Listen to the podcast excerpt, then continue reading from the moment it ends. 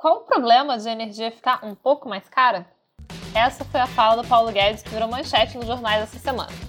Esse momento quase Maria Antonieta do nosso ministro pregou muito mal justamente porque as consequências da crise hídrica já são sentidas no bolso da população. E é sobre essa relação que a gente vai falar hoje, depois da vinheta. Econolítica como a política impacta na economia e vice-versa. Com Lorena Laudares e Fio Soares. Olá, Lorena. Olá, pessoal. Sejam bem-vindos. Bem, hoje o assunto é a crise hídrica, né? Mas eu quero comentar primeiro sobre essa sua colocação aí, Lorena, do Maria Antonieta. Eu gostei dela. Explica pra gente o que, que você quis dizer com Maria Antonieta. Então, Fio, a Maria Antonieta teria dito aquela célebre frase, né? Se não tem pão, que coma um brioche. E durante a Revolução Francesa, essa ficou conhecida como sendo um símbolo da insensibilidade da aristocracia com a situação da população mais pobre. E pelo menos nas manchetes que eu li hoje, né, essa infeliz fala do Paulo Guedes estava sendo colocada nessa mesma categoria, de certa indiferença com o aumento da conta de luz e da inflação como um todo. Entendi.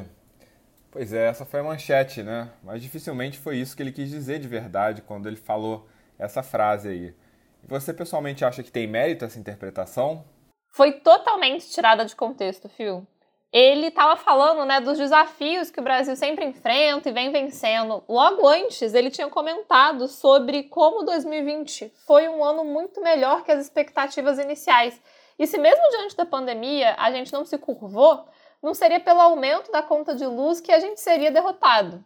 Mas é engraçado essa forma de falar, porque casa bem com a forma que eu tô vendo essa crise, por exemplo. Quando a gente teve racionamento lá em 2001, a matriz energética era muito mais concentrada em energia hidráulica, né, em usinas hidrelétricas. Então, naquele momento de pouca chuva, a perspectiva era de falta de energia mesmo, de uma forma muito mais radical do que é hoje. Hoje a gente tem um parque térmico e de energia de reserva, né, que é pequeno, mas que ajuda a transformar um problema de falta de energia e um problema somente de energia mais cara. É, não, e nesse momento é isso que a gente está vivendo mesmo. Até agora, o governo está tentando gerir a crise hídrica pelos incentivos de preço, né? aumentando a bandeira vermelha, esperando que a demanda se reduza de forma voluntária. Foi até levantado nessa semana um plano para dar descontos maiores para os consumidores cativos que reduzirem a carga consumida, mas sem também muitos detalhes ali por parte do Ministério de Minas e Energia de como que esse bônus, né, como esse desconto vai ser financiado. Pois é, Lorena, e além de tudo, eu fiquei sabendo que o governo, através da ONS, né, que é quem manda aí no sistema elétrico, está inclusive relaxando os critérios da confiabilidade do sistema, né? Eles estão sendo aí menos cautelosos na forma de operar e isso aumenta a chance simplesmente de um blackout, de um apagão.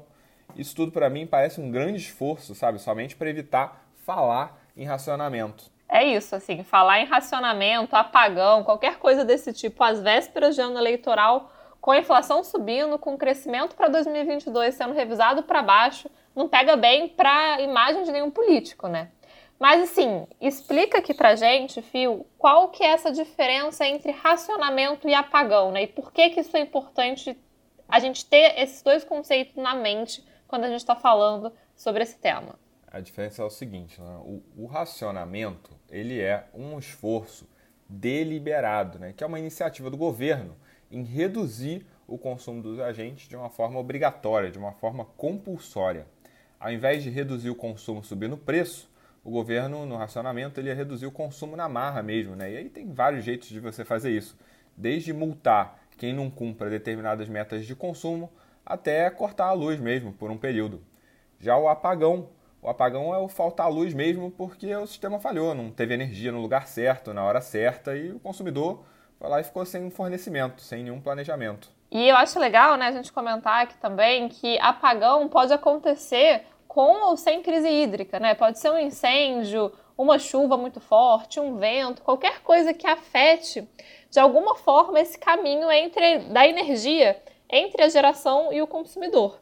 A crise hídrica, ela em si não gera apagão, né? Ela só torna o sistema todo mais vulnerável a esse tipo de problema, porque em um momento de pico de consumo pode haver algum tipo de sobrecarga e aí sim, né, o sistema não dá conta de segurar toda essa demanda e toda essa carga passando por ali.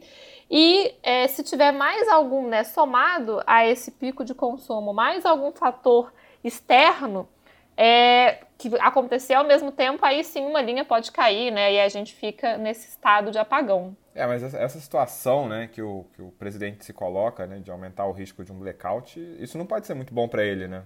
Não, eu acho que nenhum dos dois casos é o desejável, né? Nem apagão, nem racionamento. Porque politicamente isso é tudo muito custoso. Mas eu acho que tem uma diferença assim, importante, eu acho que é por isso que está se evitando falar em racionamento, porque o racionamento né, é uma medida preventiva que exige ali, um compromisso nacional. Né? Seria o Bolsonaro falando em cadeia nacional de rádio e TV sobre a urgência dessa situação, sobre a importância de todo mundo, né, as pessoas físicas, as empresas, todo mundo cooperar, é, diminuindo né, esse consumo de energia. E justamente por ser precaucional, pode ser que chova e isso deixe de ser um problema, né? Mas é importante nesses momentos a gente ter essas, essas medidas assim de segurança mesmo. E aí, né, por outro lado, eu acho que o apagão talvez ele é um pouco mais fácil de se justificar. Porque, óbvio que né, ninguém quer que um apagão, mas como provavelmente ele vem acompanhado justamente desse fator exógeno, né, uma chuva ou um incêndio, alguma coisa assim, é, não foi ter, não teria sido por falta de planejamento, né? Teria sido justamente essa outra causa que culpada aí de deixar a população às escuras. É, aí o, a culpa estaria no outro, né? Então o presidente aí ele resolveu assumir mais risco porque a narrativa é melhor, né? Fica menos danoso para ele que está entrando aí em disputa de eleição ano que vem. Tá com cara de que é isso, né, Lorena? Exatamente, Phil. E acho que com toda essa polêmica a gente ainda tem muito conteúdo para analisar nos materiais que a gente produz aqui dentro da casa, né, e compartilha com os nossos clientes. Então acho que por hoje, né, a gente fica aqui. O meu nome é Lorena, sou cientista política. E eu sou o Fio Soares, analista de ações aqui da Orama. Espero que vocês tenham curtido os nossos episódios que buscam justamente conectar o mundo da política com o da economia. Segue a gente lá nas redes sociais para ficar sabendo de todas as novidades. E é isso, até mais.